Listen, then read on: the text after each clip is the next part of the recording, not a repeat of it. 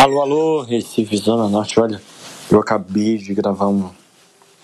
De gravar um trabalho aqui pro, pra faculdade que a gente falava sobre o filme Parasita. Eu não sei se você já viu. Se você não viu, sugiro que não veja, porque é muito chato. Mas na minha concepção, uma pessoa que não gosta muito de ver filme. É, não gosto muito de ver filme porque raramente se encontram filmões, assim, um filme que você fala, caraca, que filme.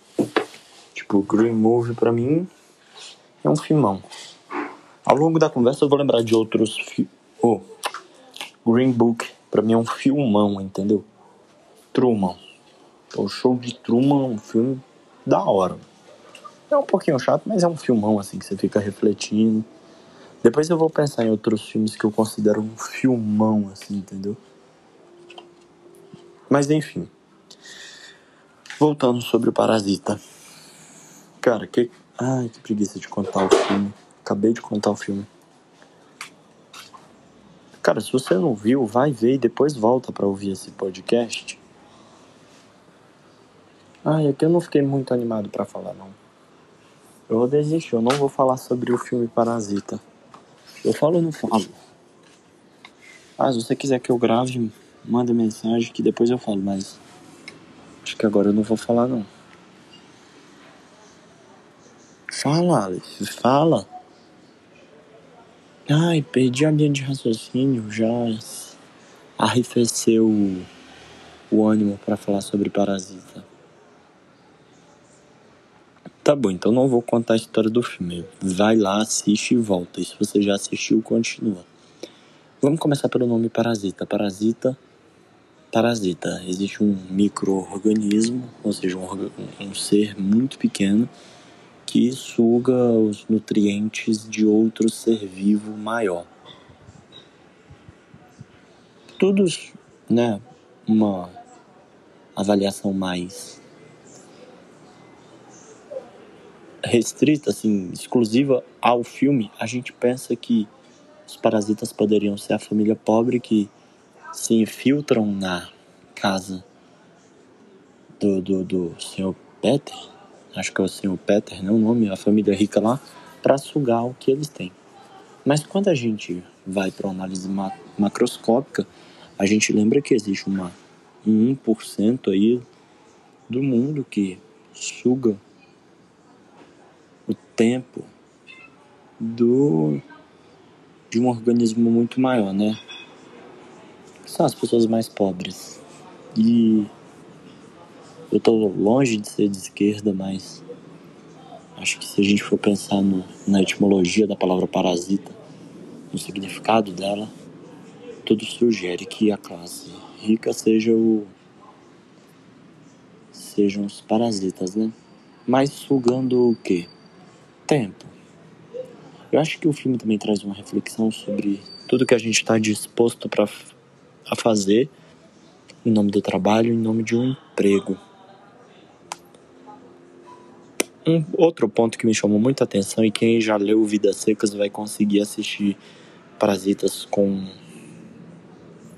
transformando as reflexões muito mais poderosas é de um momento em que a família do senhor Kim, ou seja, a família pobre, chega lá embaixo, se depara com aquele sujeito que mora no porão e fala: Você não tem vontade de sair daqui? Ele: Não, eu vivo bem aqui, eu estou confortável.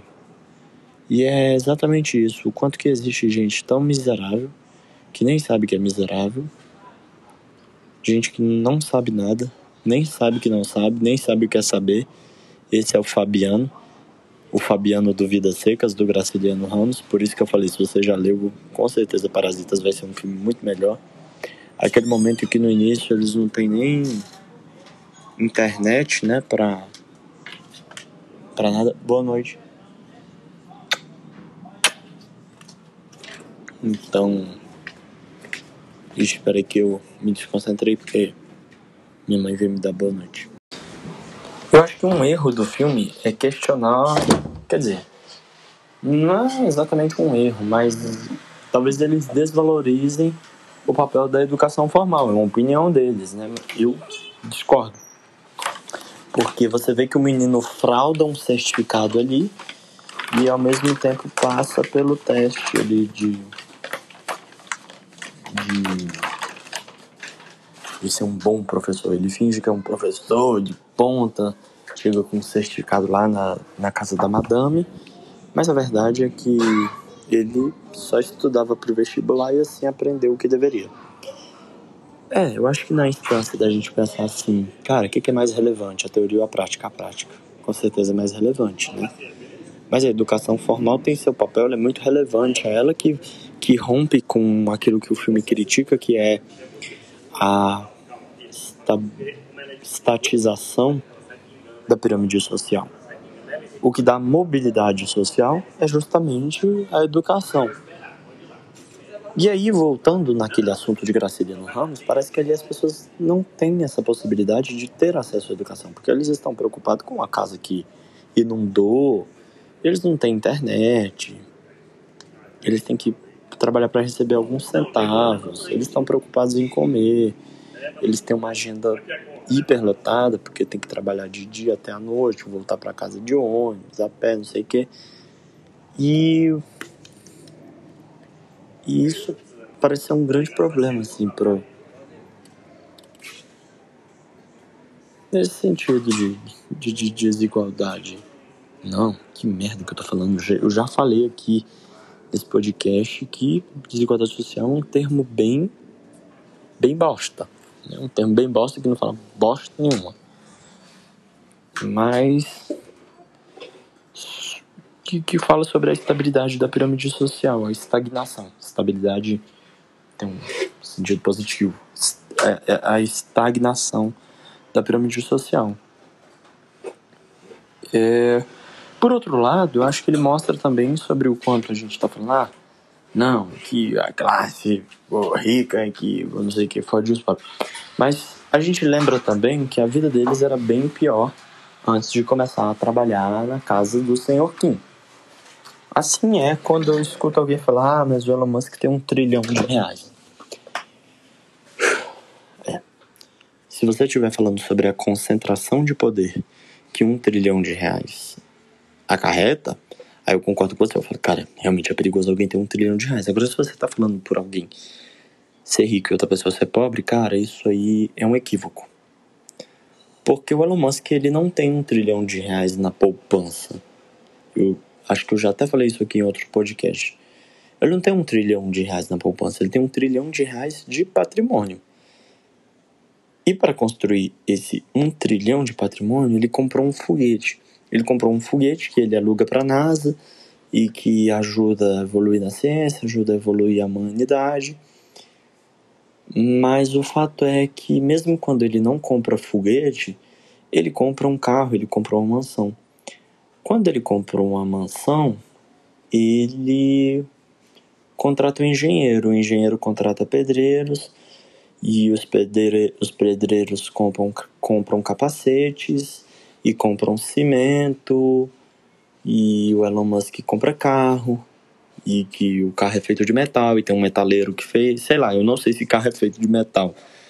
Sou péssimo nessas coisas químicas aí, metal, alumínio, sei lá. Eu não sei. Isso é uma parte que realmente eu preciso estudar um pouquinho mais. Enfim, vocês entenderam o que eu quis dizer. Aí até abro um parênteses para falar que em um regime com a participação ineficiente do Estado, na minha concepção, né, claro, é, aqui eu estou sendo imparcial, o Estado tiraria esse dinheiro do Elon Musk e ele decidiria como gastar esse dinheiro. Ah, então o Elon Musk tem um trilhão de reais, ele usa um bilhão para comprar um para comprar imóveis. Isso. Aí quando ele comprou imóveis, ele pagou pessoas, não foi? Aham, uhum, ele pagou pessoas, ele distribuiu esse dinheiro para a sociedade. Correto. Porque ele foi lá ele pagou um engenheiro, que ele pagou muito caro para o engenheiro e para o arquiteto, só que o arquiteto foi lá e comprou um cafezinho ali na, na esquina. Uhum. Ou o arquiteto foi numa churrascaria incrível e nessa churrascaria incrível tinha uma porção de garçons. Isso, exatamente. Ah, legal. Mas aí o Estado o que, que ele ia fazer? Ele ia tomar esse um bilhão do Elon Musk e o próprio Estado ia decidir como gastar.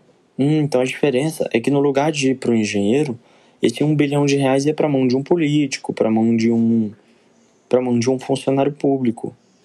Exatamente. Ia ser distribuído entre funcionários públicos. No fim, teria o mesmo efeito. Talvez o funcionário público fosse gastar no lá no lá no lá no cafezinho? Cara, talvez, mas me parece injusto, entendeu? Tirar de um cara que produz, que é útil para milhões de pessoas, para botar na mão de né, de alguém que pô, quis tomar o dinheiro. Até porque para tomar o seu dinheiro ele teve que contratar mais gente para a Receita Federal, teve que. Então, não me parece justo. Enfim, gente, vamos seguir adiante. Ai, um dia eu posso falar mais sobre aquecer a economia, sobre fazer a economia girar e quanto como fazer isso chegar na mão do pobre. Embora eu acho que o Estado tenha sim que intervir para não deixar as pessoas morrerem por causas bestas que não deveriam morrer, como por exemplo a falta de comida, a falta de água, saneamento básico, segurança. Tudo isso tem que ser fornecido pelo, pelo Estado para as pessoas que precisam. E aí é claro que tem pessoas que precisam. Elon Musk não pode usar o hospital público. O hospital público não é para todo mundo. O hospital público é para quem precisa. Entendeu? E aí eu também. Aí é que eu acho que não. Peraí, o Estado tem que oferecer até aqui. E aí, gente, o que mais que o Parasita trata? Sobre essa concentração de riqueza, sobre o alto e o baixo, né? Sobre aquilo que é inferior, que é lixo, que é luxo.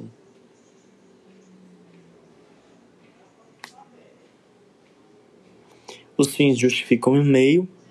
É a frase de Maquiavel, que é a égide do capitalismo. Quer dizer, não diria que é a égide do capitalismo, porque muitas pessoas são bem justas, são bem responsáveis para construir seus negócios, mas a gente olha ali que os caras foram desonestos, né, para conseguir um emprego, para conseguir sair daquela miséria de vida. Você fala, não, mas é, né, tem que, em nome do dinheiro, você pode fazer tudo, cara nome do dinheiro, cara, dinheiro, poder, faz o que for necessário. Faça o que for preciso. E peraí, não é bem assim. Então, talvez seja uma reflexão também que dê pra gente fazer do filme. Será que foi certo? Será que eles poderiam ter agido com falta de ética? Para poder sair da miséria? Há né, discussões. Já que a gente abre mão de um valor moral justamente para se beneficiar. Então, peraí. Né? A gente tem uma tendência a sempre ficar do lado do mais fraco. Sei lá, se tá jogando. Deixa eu pegar um país aqui. Camarão contra. Pô, Estados Unidos é um país que o povo naturalmente não gosta, assim. Mas sei lá, tá jogando Camarões e Inglaterra. Você vai torcer pro Camarões, claro, né? Então é sempre assim, a gente tem uma tendência a ficar do lado mais fraco, ah, os pobrezinhos coitados, mas também vale a pena a gente avaliar se é certo abrir mão de um valor moral em nome de um benefício. E, e que eu estou me lembrando agora é isso. Eu acredito que eu trouxe reflexões mais inclinadas para um liberalismo, né? Embora eu seja muito ponderado em ver também as as declarações corretas que a esquerda tem a fazer. Mas talvez por eu ter acabado de sair de um grupo que era de esquerda de um jeito assim até não muito equilibrado, sabe? Não muito saber analisar os fatos com pouco mais de imparcialidade, eu acho que eu vim para gravar esse podcast bem mais liberal, porque eu tinha muitos contra-argumentos, os quais nem me lembro agora, para refutar o que foi dito nesse trabalho em grupo. E aí eu não, não soube falar muito sobre uma perspectiva mais esquerdista, assim, do, do filme. É, não, acho que quando eu trago aí da, da impossibilidade de desenvolvimento, que, né, que essa conversa de meritocracia, é, no contexto que a gente vive, no contexto que é apresentado no filme, é balela, é, é injusto, foi uma perspectiva mais esquerdista, né? E aí trago esse contraponto de que é necessário que eu, pelo menos, sou a favor de que a gente possa, assim, um dia viver numa meritocracia, em que haja meritocracia, em que as pessoas que quiserem ser pobres sejam pobres, miseráveis, né? Sejam miseráveis por opção e não por que realmente não tem nem o que fazer. A pessoa não sabe, não, não, ela não sabe nem que ela é miserável, ela não sabe nem que ela vive no porão. Então é para isso que eu torço. Isso que eu almejo. E eu tenho que decidir a roupa que eu vou no aniversário quinta-feira. Eu encerro meu podcast assim. É isso mesmo. Olha, um grande beijo do Aleph Caju toda a população brasileira. E tchau, tchau.